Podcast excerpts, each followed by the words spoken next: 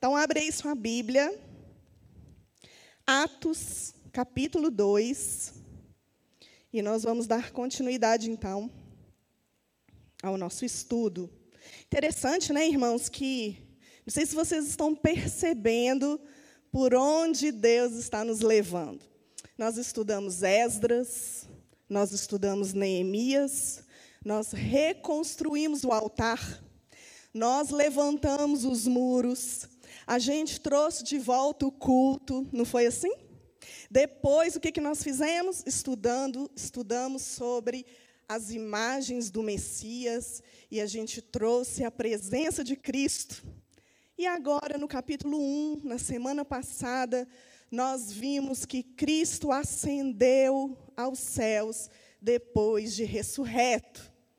E hoje nós vamos trazer a presença do Espírito Santo.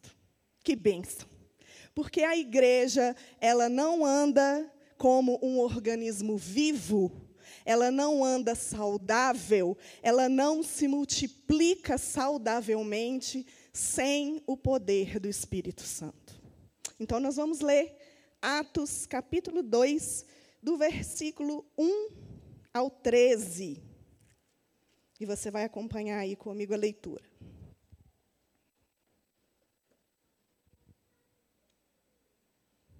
Ao cumprir-se o dia de Pentecostes, estavam todos reunidos no mesmo lugar. De repente veio do céu um som como de um vento impetuoso e encheu toda a casa onde estavam assentados. E apareceram distribuídos entre eles línguas como de fogo, e pousou uma sobre cada um deles todos ficaram cheios do Espírito Santo e passaram a falar em outras línguas, segundo o Espírito lhes concedia que falassem.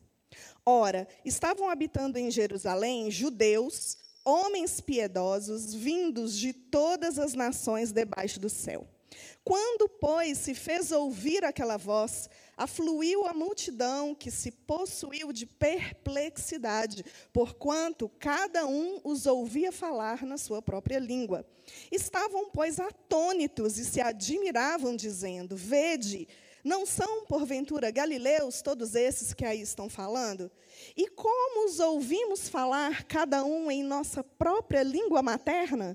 Somos partos, medos, elamitas e os naturais da Mesopotâmia, Judéia, Capadócia, Ponto e Ásia, da Frígia, da Panfilha, do Egito e das regiões da Líbia, nas imediações de Cirene e romanos que aqui residem. Tanto judeus como prosélitos, cretenses e arábios, como os ouvimos falar em nossas próprias línguas as grandezas de Deus todos atônitos e perplexos, interpelavam uns aos outros. O que, que isso quer dizer? Outros, porém, zombando, diziam: estão embriagados. Vamos orar mais uma vez? Pai, essa é a tua palavra e nós nos inclinamos perante ela com temor e tremor. Sabemos, ó Deus, que estamos vivendo propósitos específicos do Senhor para a nossa vida durante esse tempo. Nós te pedimos, ó Deus, assim como já foi orado aqui pelo nosso pastor, nós te pedimos que o teu Espírito Santo seja o nosso mestre, aquele que nos ensina, que o teu Espírito que está dentro hoje, ah, como somos gratos por isso Somos tão gratos porque hoje o Espírito não paira sobre, não vem sobre em circunstâncias que necessitam disso, mas nós temos o Espírito habitando em nós. Senhor, que privilégio. E nós queremos falar de Ti, Espírito. Essa manhã nós vamos falar de Ti. Por isso, nos dê mesmo essa capacitação sobrenatural, tanto de ensinar quanto de aprender do Senhor. Nós reconhecemos o Teu ministério neste lugar, Espírito Santo. E nós queremos entender e praticar aquilo que o Senhor vai falar aos nossos corações em nome de Jesus. Amém. Você pode dizer um amém aí?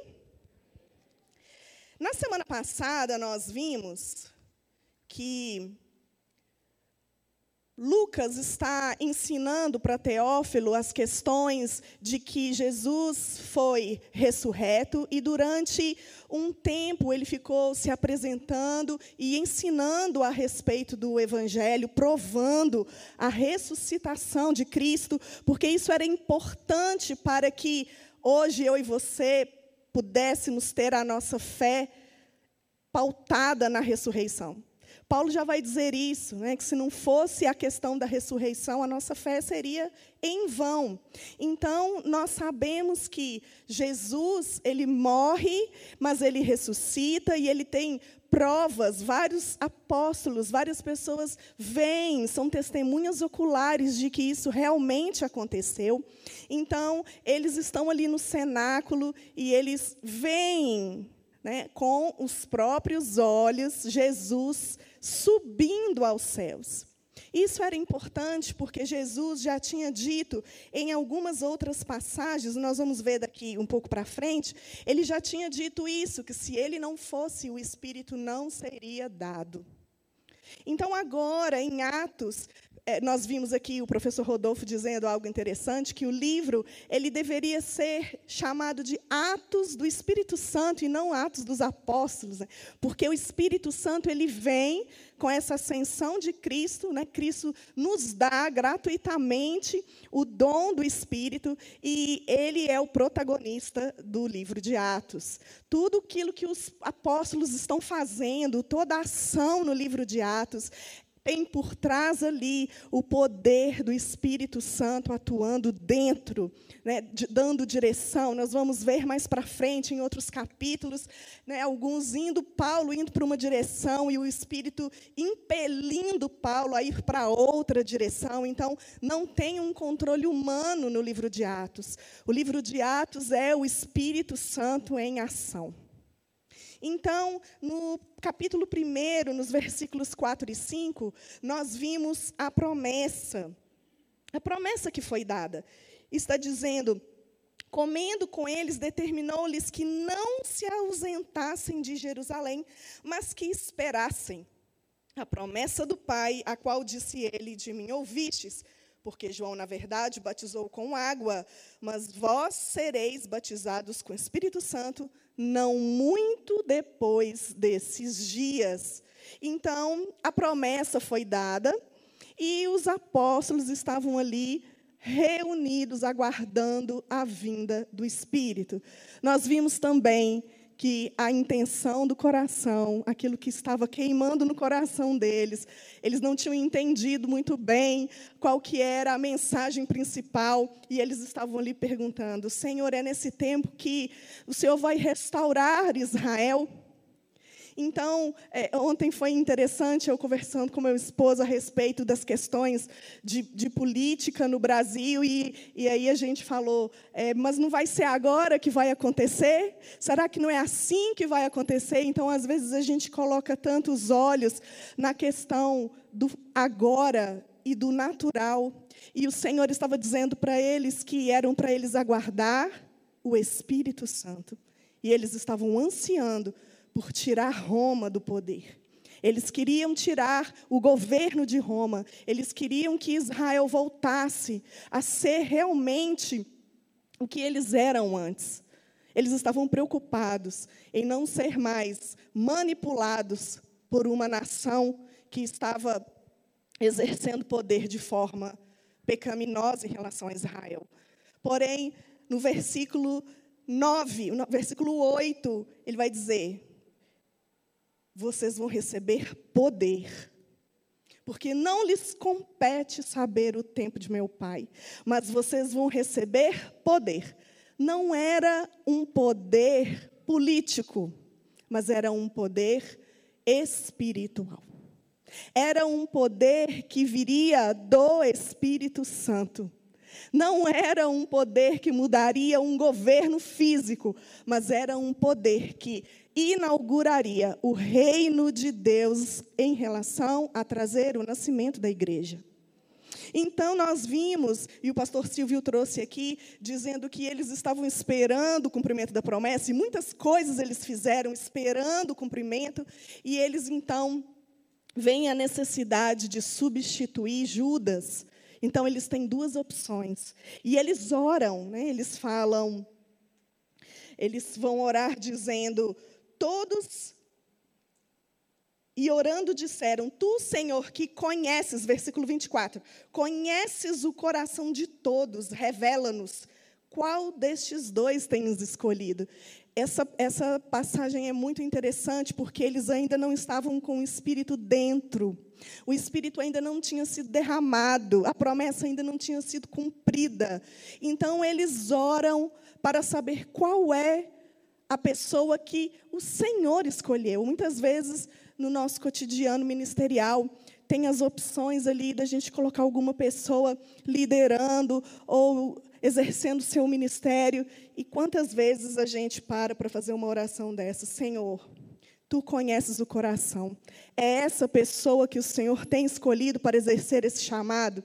E era uma dependência e nós precisamos aprender isso com os discípulos. Então, vai dizer que eles tiraram sortes, geralmente era o urim e o tumim que eles usavam antes da descida, né, da plenitude do Espírito. Então, vem a escolha de Matias. Agora, no capítulo 2, nós chegamos então, e nós vemos que a plenitude do Espírito é uma realidade.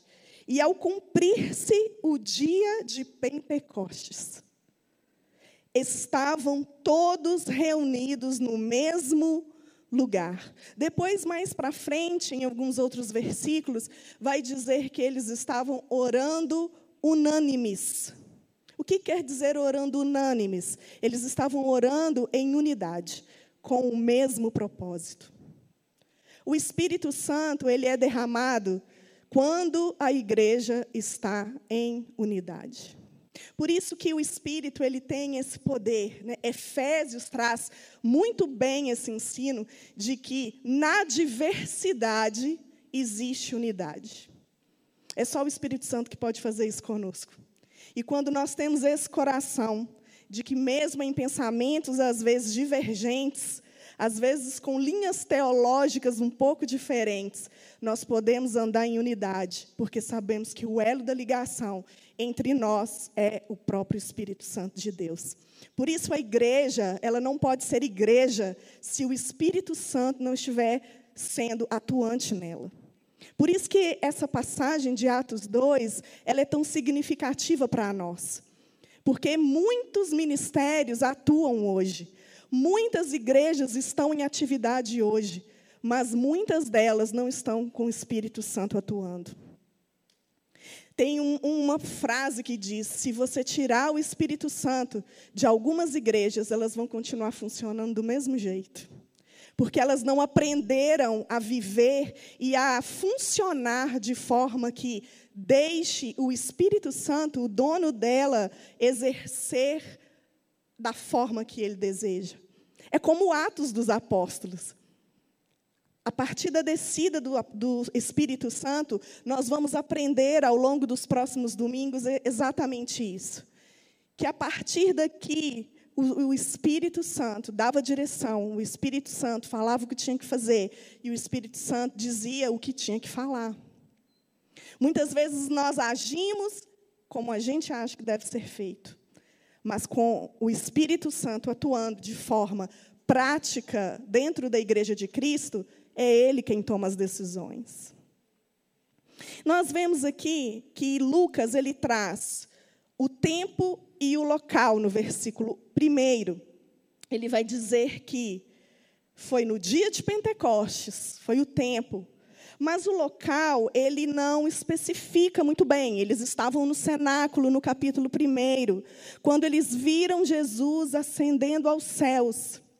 Mas agora, nós vamos ver mais para frente também que existiam mais ou menos um número de 120 pessoas. Então, no versículo 2, ele diz que encheu toda a casa, mas os estudiosos, teólogos vão dizer que não era uma casa comum, porque a casa comum em Jerusalém não ia caber tanta gente. Porém, era algum salão do templo, porque na festa de Pentecostes tinham reuniões, celebrações pela manhã, e aqui nós vamos ver que quando, a partir da semana que vem, a partir do versículo 14, quando Pedro vai responder né, os versículos 12 e 13, era um culto, era uma, uma celebração matinal. Então, eles estavam ali reunidos para a celebração. Muito provavelmente no templo. É interessante, vou abrir um, um parênteses aqui quando eles estavam no cenáculo. Eles estavam ali vendo a ascensão e anjos apareceram e disseram: Por que, que vocês estão aí parados, atônitos, olhando, né, com os olhos fixos para a ascensão? Este mesmo Cristo que vocês viram subir vai descer. Vai haver uma segunda volta desse Cristo. Então, o que, que esses anjos estavam trazendo? Não é hora de você ficar aqui maravilhado, observando, admirando, contemplando um milagre da ascensão. Agora é para você descer e cumprir o seu chamado como cristão. Eu me lembro da transfiguração, quando Jesus estava ali com Elias, estava ali os discípulos Pedro, Tiago e João, e Pedro, que era o mais falador, ficou contemplando ali a visão. E ele disse: Senhor, vou fazer uma tenda, vamos fazer uma tenda e morar aqui, que maravilha, que glória. Vamos ficar e vamos continuar nesse mover do Espírito.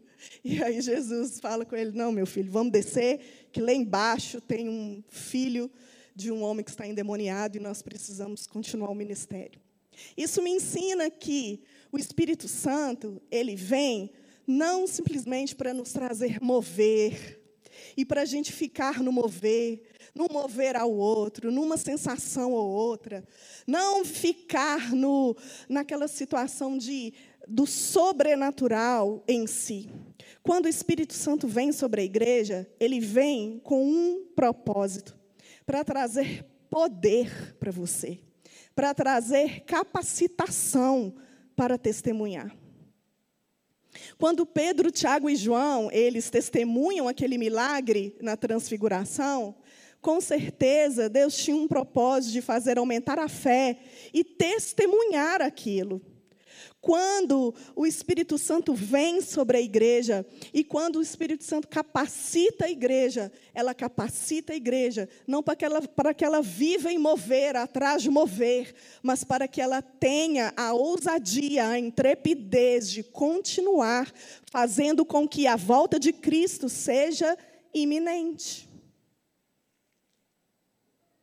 Então, aqui no versículo 1 vai dizer que cumpriu-se o dia de Pentecostes. Para o judeu, o Pentecostes acontece 50 dias depois da Páscoa, inclusive acabou de acontecer agora, dos dias 20 a 26 de maio. Eles não comemoraram como eles têm o costume de comemorar, por causa das questões que estão acontecendo lá com a Palestina, mas a data foi foi bem é, coincidência, né? A gente pregar justamente sobre o dia de Pentecostes, isso acabou de acontecer lá em Israel acontece mais ou menos 50 dias depois da Páscoa. E eles têm uma festa, é uma festa agrícola. Eles vão trazer as primícias da colheita do trigo. Mas não é só isso. Os judeus, eles entendem que lá no Egito, na Páscoa, eles celebram a primeira Páscoa. E eles então partem imediatamente para o deserto. 50 dias depois, eles estão no pé do Monte Sinai. Então, Moisés ele sobe e recebe as tábuas da lei. Então, eles entendem que o Pentecostes, todas as festas judaicas, elas, elas são celebradas para a memória. Eles vão contar para as suas gerações, para os filhos e os filhos de seus filhos, o que Deus fez no passado. Assim como a festa do tabernáculo, eles colocam as pessoas em tendas e começam a contar para os filhos como que Deus os tirou com mão poderosa do deserto.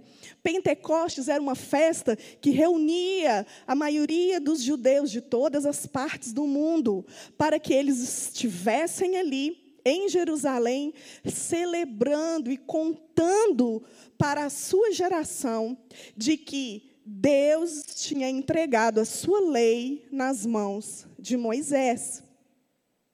O interessante é que 50 dias depois da ressurreição, Jesus então ascende aos céus. Essa analogia sobre Pentecostes era algo didático, porque os judeus sabiam muito bem que se o Espírito Santo seria dado no dia de Pentecostes, naquela, naquele dia da festa em específico, o motivo era iminente. Tinham judeus de todos os lugares representados. Nós vamos ver aqui nos próximos versículos.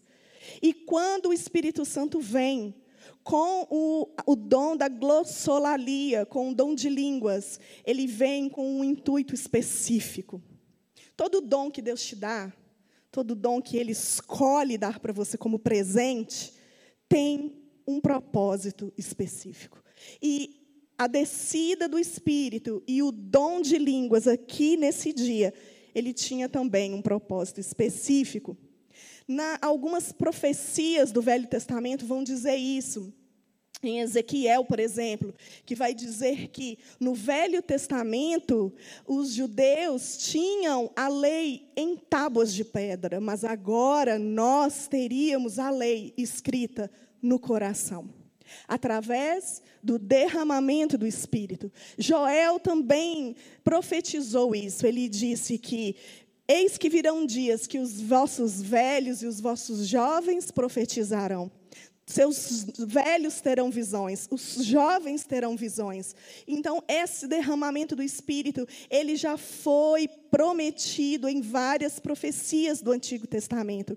E tudo convergia para esse fim, para esse tempo.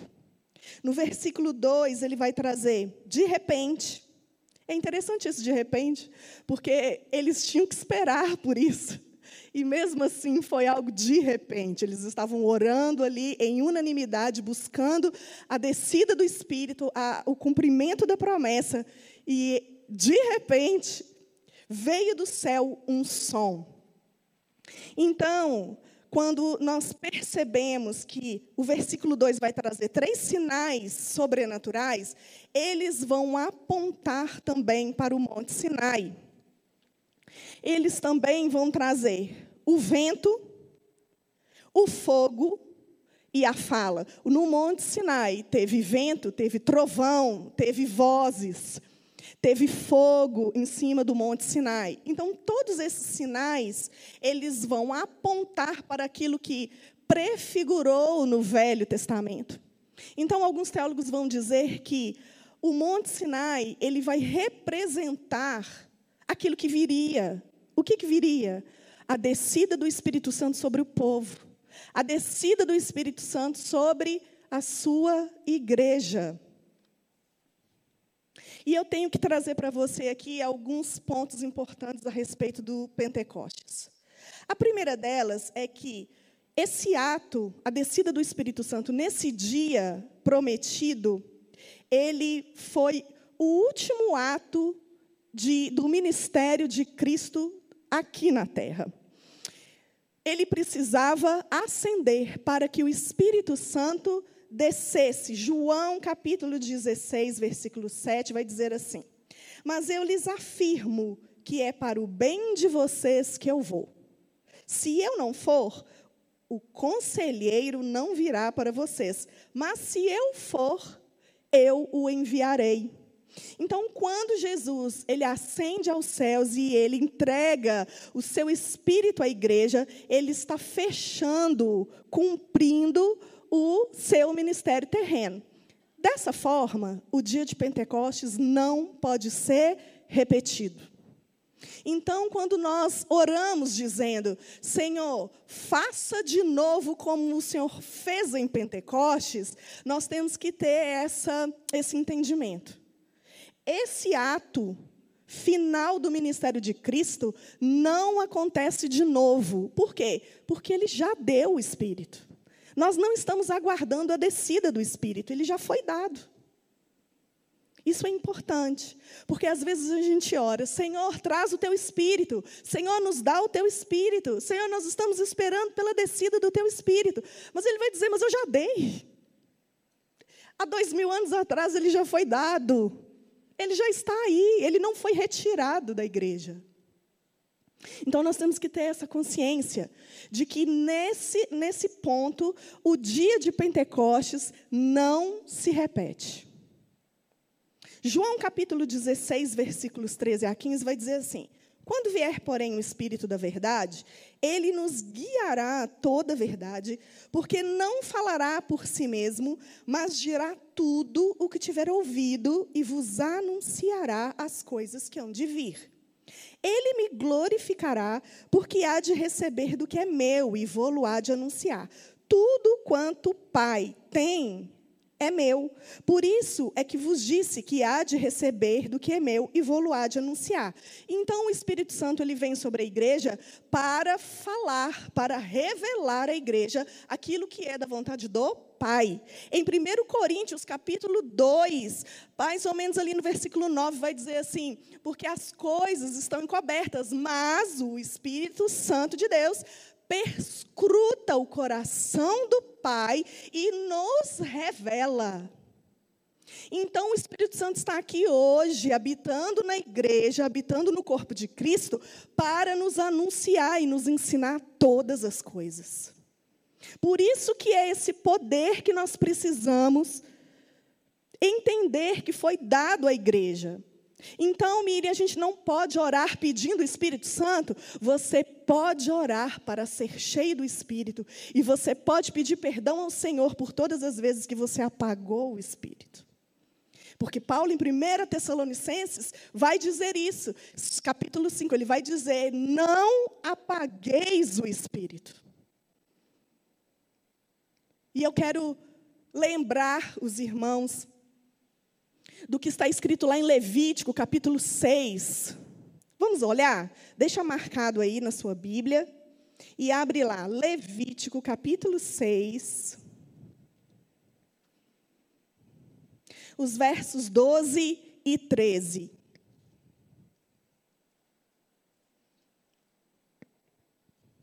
Levítico, capítulo 6, versículos 12 e 13. O fogo, pois, sempre arderá sobre o altar, não se apagará, mas o sacerdote acenderá lenha nele a cada manhã. E sobre ele porá em ordem o holocausto, e sobre ele queimará a gordura das ofertas pacíficas. O fogo arderá continuamente sobre o altar, não se apagará. E em 1 Pedro vai dizer o quê? Que nós somos sacerdotes reais. Hoje você tem uma posição de oferecer sacrifícios vivos. E não há como oferecer sacrifício sem fogo no altar. Hoje a igreja precisa se arrepender de todas as vezes que negligenciou o Espírito Santo dentro. Algumas pessoas brincam assim: ah, quando eu, converter, quando eu morrer, e eu estiver lá no céu, eu vou conversar com Davi. Com quem que você vai conversar no Velho Testamento? Ah, eu vou conversar com Moisés. Eu acho que quando a gente chegar lá, eles vão tudo correr na gente e falar assim: me conta como que é ter o Espírito dentro. Porque eles não tiveram esse privilégio. É só a partir de Atos 2 que nós vivenciamos a habitação. É só a partir de Atos 2 que nós viramos tabernáculo. E muitas vezes nós negligenciamos essa posição da igreja. O tabernáculo é lugar de sacrifício. Nós, como igreja, estamos muitas vezes numa posição de clientela. Muitas vezes estamos numa posição de exigir coisas e nós não entendemos que, como corpo unido, eu estava conversando outro, ontem com Joyce e nós estávamos falando sobre isso. Nós, o corpo de Cristo, a igreja, somos o único exército que se autodestrói. Nós somos rápidos em apontar as falhas e devagar para ajudar nas questões que precisam ser melhoradas. Nós somos rápidos em colocar o pecado do irmão no ventilador, mas nós somos falhos em ir lá e confrontar o irmão no secreto para que ele se arrependa. Nós somos os únicos Outros exércitos estão ali se protegendo, mas a gente não se protege. Nós precisamos pedir perdão ao Senhor por essa falta de unidade. Muitas vezes o Espírito Santo está apagado no nosso meio, porque nós não temos unidade. Então, irmãos, nós vemos aqui Atos, eu vou só trazer, adiantando semana que vem, Atos 2,38, que vai dizer.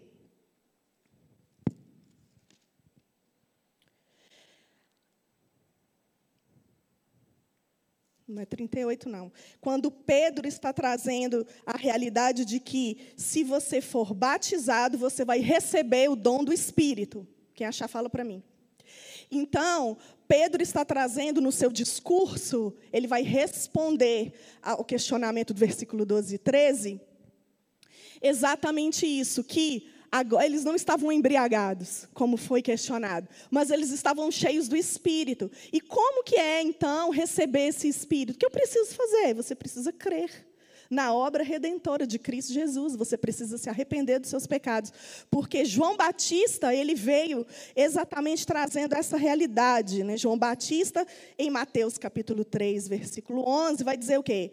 Eu vos batizo com água para arrependimento, mas aquele que vem depois de mim é mais poderoso do que eu, cujas sandálias não sou digno de levar. Ele vos batizará com o Espírito Santo e com fogo. Então, João Batista, ele, ele preparou o caminho de Jesus, ele aplainou o caminho, trazendo qual mensagem? Arrependimento. Não tem descida do Espírito, não tem Espírito Santo atuando na igreja sem o arrependimento. Nós precisamos ter essa consciência se nós queremos ser cheios do Espírito, se nós não queremos que o Espírito habitando em nós esteja apagado, um simbolismo do candelabro, lá em Isaías capítulo 11, versículo 2, com os sete Espíritos de Deus, a sabedoria, o conhecimento, o temor do Senhor. Se nós não queremos isso, nós precisamos ter uma vida e um estilo de vida de arrependimento. E hoje nós temos um ministério de duas pernas. João Batista pregava o arrependimento, nós precisamos continuar fazendo isso. Por quê? Porque nós somos os João Batistas que precedem a segunda vinda de Cristo. Nós temos que preparar a chegada dele, aplainando o caminho. Como que você vai aplainar o caminho? Pregando o arrependimento. Por isso que o Espírito Santo vem trazer poder para você testemunhar. Por isso que muitos mártires, eles vão para a morte sorrindo. Você já viu isso? Porque você olha, não tem condição, a pessoa está indo ser degolada e está glorificando. É o poder do Espírito, não tem outra resposta para dar. E quando isso acontece, o cristianismo faz o quê? Todas as vezes que a perseguição vem, o que, que acontece com o cristianismo? Ele se espalha. Então, o poder do Espírito é para dar força, capacitação, para que eu e você continue o ministério de João Batista. Continuamos pregando o arrependimento para a volta de Cristo, para a sua segunda vinda, e tendo poder para testemunhar aquilo que ele fez. Se Israel, no Velho Testamento, foi chamada para ser um, um espelho, né, um chamativo para as outras nações e, e mostrar o Deus poderoso, hoje, no Novo Testamento, a igreja tem a mesma missão. As pessoas que estão lá fora, as nações que estão lá fora, estão esperando a manifestação dos filhos de Deus. Porém, os filhos de Deus muitas vezes estão com o Espírito Santo apagado, querendo ser servidos dentro do corpo de Cristo. É claro que nós o tempo todo somos servidos, é um corpo edificando o outro, e Efésios, mais uma vez, vai trazer essa realidade. O meu dom não é para mim, meu dom é para você. O seu dom não é para você. Não é para você ficar famoso, não é para você ter seguidor, é para você me edificar. Quando o grupo de louvor sobe aqui, não é para a gente ficar, nossa, que grupo lindo, maravilhoso. Não, é para eu ser edificada e ser levada à adoração. Quando um pregador vem, não é para, não prega muito, não, é para você ter conhecimento da palavra de Deus. E assim a gente se edifica. E isso é só feito no Espírito. E quando a gente entra por aquela porta com essa consciência de que o Espírito Santo de Deus vem trazer unidade e edificação no corpo, eu começo a observar naquilo que eu posso ser útil, em como eu posso servir, lá no seu trabalho, na sua vizinhança, Muitas vezes você mora num prédio e não sabe nem o nome dos seus vizinhos. Então, o arrependimento, ele vai preceder o batismo no Espírito Santo e com fogo. Outro ponto, o Pentecoste, ele inaugura a nova era do Espírito. Então, embora sua vinda tenha sido, sido um acontecimento único, que ele não vai se repetir novamente, nós temos que entender que hoje a igreja deve deve buscar o enchimento do Espírito. Não que o Espírito venha, mas que nós tenhamos o entendimento do reconhecimento do ministério do Espírito na igreja. Então, quando você está aí assentado, ouvindo uma pessoa pregando sobre isso, você tem que clamar aí dizendo: Espírito Santo, atue aqui. Espírito Santo, você tem liberdade aqui. Espírito Santo, essa igreja só funciona porque você está aqui. Porque nós não queremos ser uma empresa que trabalha para fins. Nós não queremos que as coisas funcionem mecanicamente, automaticamente, porque a gente sabe fazer isso muito bem. Mas quando o Espírito Santo atua, quando o Espírito Santo vem, pode ser que esse monte de coisa programada aqui não vai acontecer, né? Então nós temos que deixar essa questão muito clara no nosso coração, que o Pentecostes lá não se repete de novo porque o Espírito já veio, mas a igreja precisa se arrepender por negligenciar o ministério do Espírito. Amém? Versículos 2 a 4, então, vai associar essas questões do vento, o, o veio do céu um som como de um vento impetuoso, ele encheu toda a casa onde estavam assentados. Apareceram distribuídas entre eles línguas. Gente, presta atenção nisso aqui. Você já parou para pensar que eles tiveram visão aberta de línguas de fogo, indo, cada uma pousando na cabeça de um? Que coisa louca! É, e eles tiveram a visão aberta. Então, os sentidos foram é, tomados pelo Espírito Santo. Eles, eles entenderam que o som, eles ouviram o som e eles viram as línguas. E o outro sinal, eles começaram então a falar em outras línguas. Então nós vamos entender qual foi o propósito desse dom de línguas aqui. OK? A partir do versículo 5. Ora, estavam habitando em Jerusalém judeus, homens piedosos, vindos de todas as nações debaixo do céu. Por isso que era importante ser no dia de Pentecostes. Quando, pois, se fez ouvir aquela voz, afluiu a multidão que se possui de perplexidade, porquanto cada um o ouvia falar na sua própria língua. Então, nós vamos ver que a partir aqui do versículo 9, é, Lucas ele faz questão de citar alguns povos. Então vamos ver aqui. Somos partos, medos, elamitas e os naturais da Mesopotâmia, Judeia, Capadócia, Ponto e Ásia, da Frígia, da Panfilha, do Egito e das regiões da Líbia, nas imediações de Cirene e romanos que aqui residem tanto judeus como prosélitos, cretenses e arábios. Então, John Stott ele traz um, uma informação muito importante para a gente. Ele vai dizer que nessa lista ela se parece muito com Gênesis 10, quando vem a listagem dos descendentes de Noé, Sem, Cã e Jafé foram aqueles que habitaram a terra depois do dilúvio. Então, John Stott ele vai dizer que haverá cinco agrupamentos: partos, medos e elamitas e naturais da Mesopotâmia. Eles são descendentes, Elã, dos semitas, dos filhos de Sem.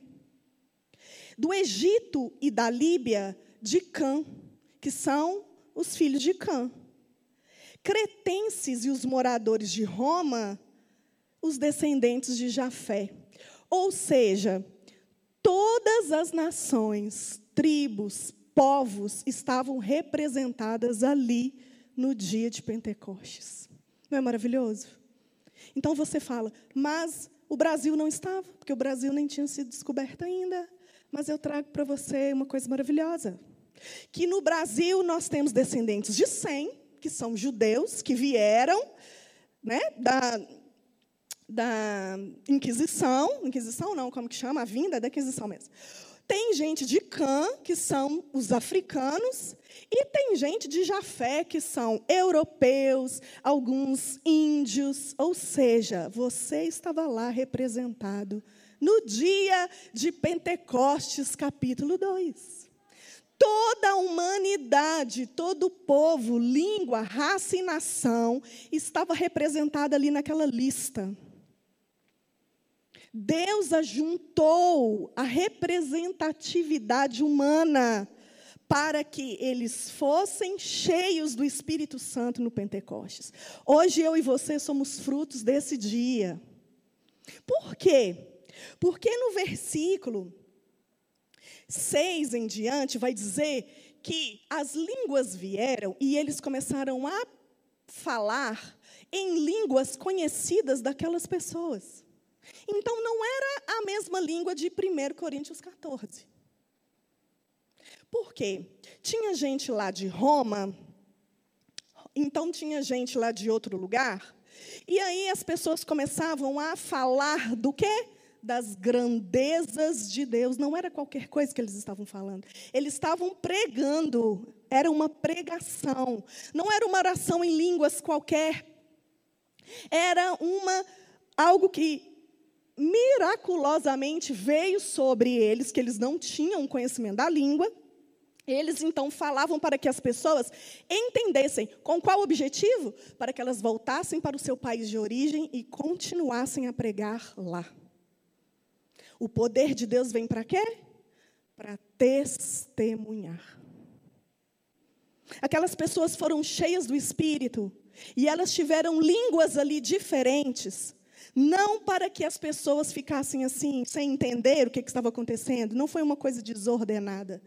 Mas as pessoas ouviam e falavam: Ué, o que, que é isso está acontecendo? Eles estão pregando a nossa língua. Eu estou entendendo tudo que eles estão falando. E eles saíram dali entendendo o Evangelho. Mas em 1 Coríntios, capítulo 14, Paulo, ele vai trazer a questão da língua para nós hoje. Qual que é a diferença? As línguas, em 1 Coríntios capítulo 14, ela é para você se edificar. É para edificar o seu espírito. Muitas vezes você está no seu secreto, orando, buscando a Deus, adorando a Deus. Às vezes você está ali arrumando a casa, lá no seu trabalho, e você está ali orando. Por isso que Paulo muitas vezes diz orar sem cessar. Você pode estar orando ali no Espírito, mas quando você ora em línguas estranhas, em público, por exemplo, se eu estou aqui numa posição de ensino, eu não posso ficar aqui orando em línguas o tempo todo, porque você não vai entender nada, a não ser que tenha intérprete. Se tiver um intérprete aqui e eu começar a orar em línguas, então nós vamos entender que o Espírito de Deus quer ministrar algo de forma espiritual. Mas se eu ficar aqui a vida toda só orando em línguas e ministrando só em línguas, você não pode dizer amém, porque você não está entendendo, porque amém é assim seja. Então, a diferença é, no ensino, tem que ser no idioma que você entende. Agora, e você que está sentado aí? Você está sentado aí ouvindo uma palavra, talvez você esteve aí no momento do louvor, e você começou a glorificar a Deus, e por edificação própria, você pode e deve orar em línguas. Mas você não pode subir aqui e ministrar em línguas. Os irmãos entendem a diferença? Em Atos 2, as línguas vieram para que as grandezas de Deus fossem conhecidas em toda parte. Mas em 1 Coríntios capítulo 14, a glossolalia vem para que você seja edificado no espírito. a não ser que tenha intérprete. A gente precisa pontuar essas questões. Por isso que Paulo fala que precisa ter ordem e decência no culto. Porque você já pensou se, gente, todo mundo começa a orar em línguas, todo mundo orando em línguas, e eu começo a orar em línguas aqui e tal, e entra um incrédulo. E ele vai falar assim, gente, o que, que é isso que está acontecendo aqui? O povo está doido. Por isso que a oração em línguas, ela precisa, a gente precisa entender o propósito dela. E Paulo vai dizer que ele orava mais do que todos eles. Paulo não está proibindo a oração em línguas, e muito menos na igreja. Você está aí, você pode orar em línguas, você deve orar em línguas. Se você já foi batizado no Espírito e você tem o dom do Espírito, a igreja não te proíbe de usá-los. Pelo contrário, você deve usá-los, mas com ordem e decência. E aí você diz para mim, mas Miriam, eu não fui batizada no Espírito a culpa é minha, eu vou dizer para você algo muito importante. A espiritualidade de uma pessoa, ela não é medida pelos dons que ela tem. Pode subir aqui a pessoa que ora em línguas japonesas, aramaicas, mas se ela não tiver uma vida santa, ela não é mais espiritual do que você que não ora. Jamais olhe para alguém que ore e ore em línguas e faz aqueles chorecandorobachерega e faz aquela barulhada toda e você fala: "Meu Deus, essa pessoa é de Deus demais, eu tenho que andar com ela". Mas você vai ver o secreto da pessoa, ela está em pecado e não está agradando o coração de Deus. Então Paulo diz: busque os melhores dons, e se ele tem esse dom para você e você negligencia ele, você está em pecado, porque você está negligenciando um presente, um dom de Deus, vindo do Espírito. Mas se você não tem, não sofra por isso. Porque muitas vezes eu estou orando em línguas, mas como eu não entendo, só o meu espírito entende, muitas vezes eu posso estar orando é por você. Por isso que o corpo, os dons do corpo, eles são para edificação mútua.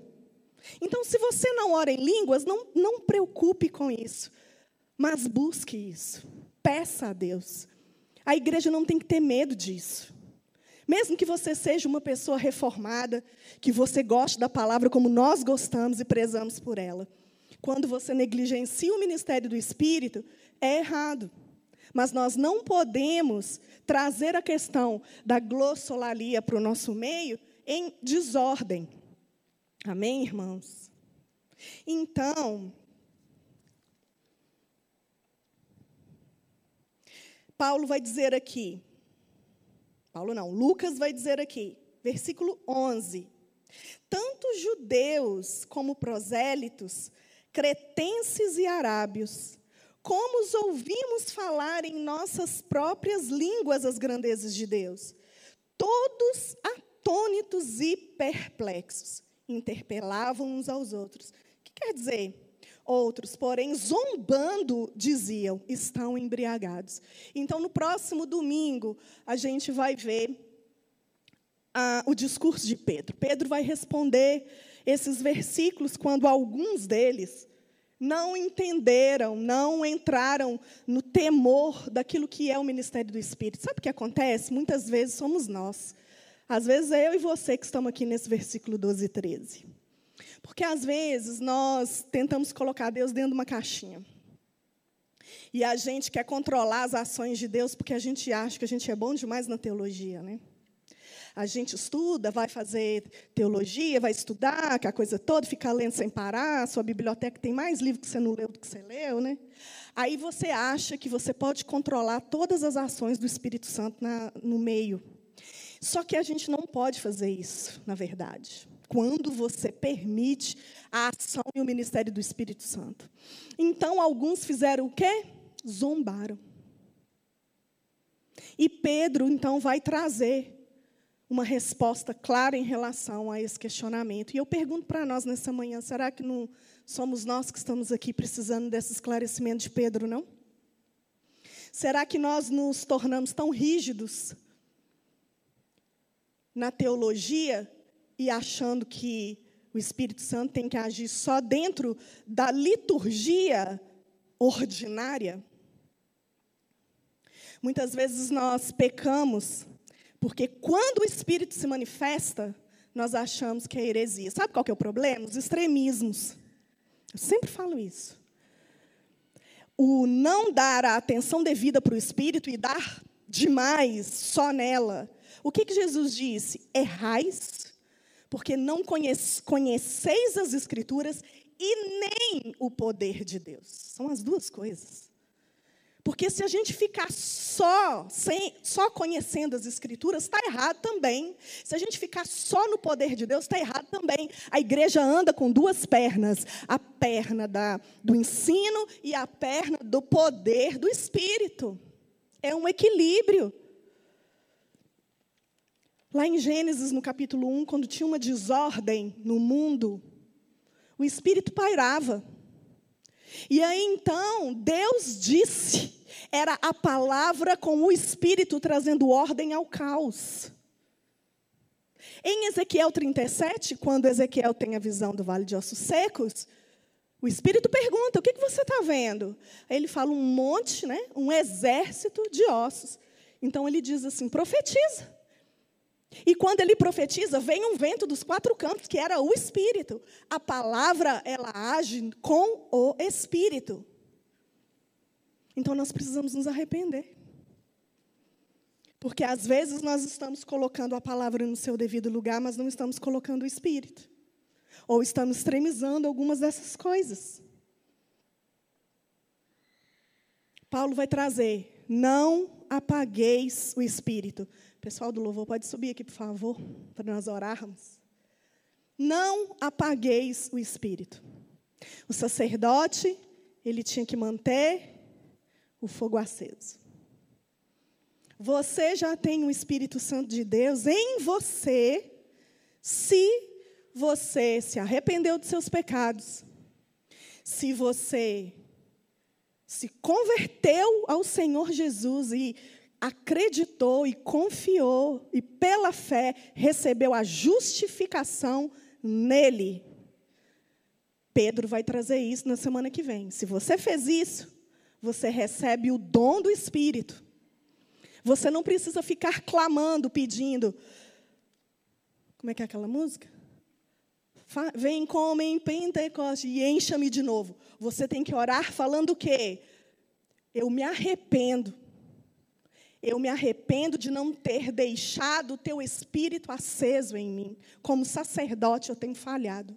Eu não tenho me apresentado como um sacrifício vivo, santo e agradável a ti, porque o fogo está apagado. Irmãos, fogo não é barulho, não, tá? Às vezes você vai dizer assim, mas o que eu tenho que fazer para acender o fogo? Eu vou ter que começar a gritar e pular? Não. Você só tem que ter o entendimento de que todas as vezes que o Espírito Santo está falando com você e agindo em você, principalmente consertando a sua vida de pecado, você tem que dizer sim, Senhor. Sabe quem é mais, quem é mais espiritual? Aquele que ora em línguas e, e rodapia, rodopia aqui? Ou aquele que estava no pecado da pornografia e foi liberto, porque buscou a santificação em Deus? Calvinista não gosta muito de a gente falar pagar preço, não, né? Não gosta, não. E não, a gente não paga preço mesmo, não. Que quem faz a obra é o Espírito. Mas deixa eu te falar uma coisa: a justificação, ela é um ato. Você arrepende, você crê na obra de Cristo e imediatamente você é salvo. Agora, a santificação, você fica aí esperando, tá? Sentado no seu lugar, parar de trair a esposa, não parar de falar mentira, não. Você que não faz um, um, um propósito com Deus de dizer assim, eu mato a minha carne, eu esmurro, eu esmurro meu próprio corpo. E quem é que te convence disso? É o Espírito. Por que, que você não está sendo convencido dos pecados diários? Porque o Espírito está o quê? Apagado.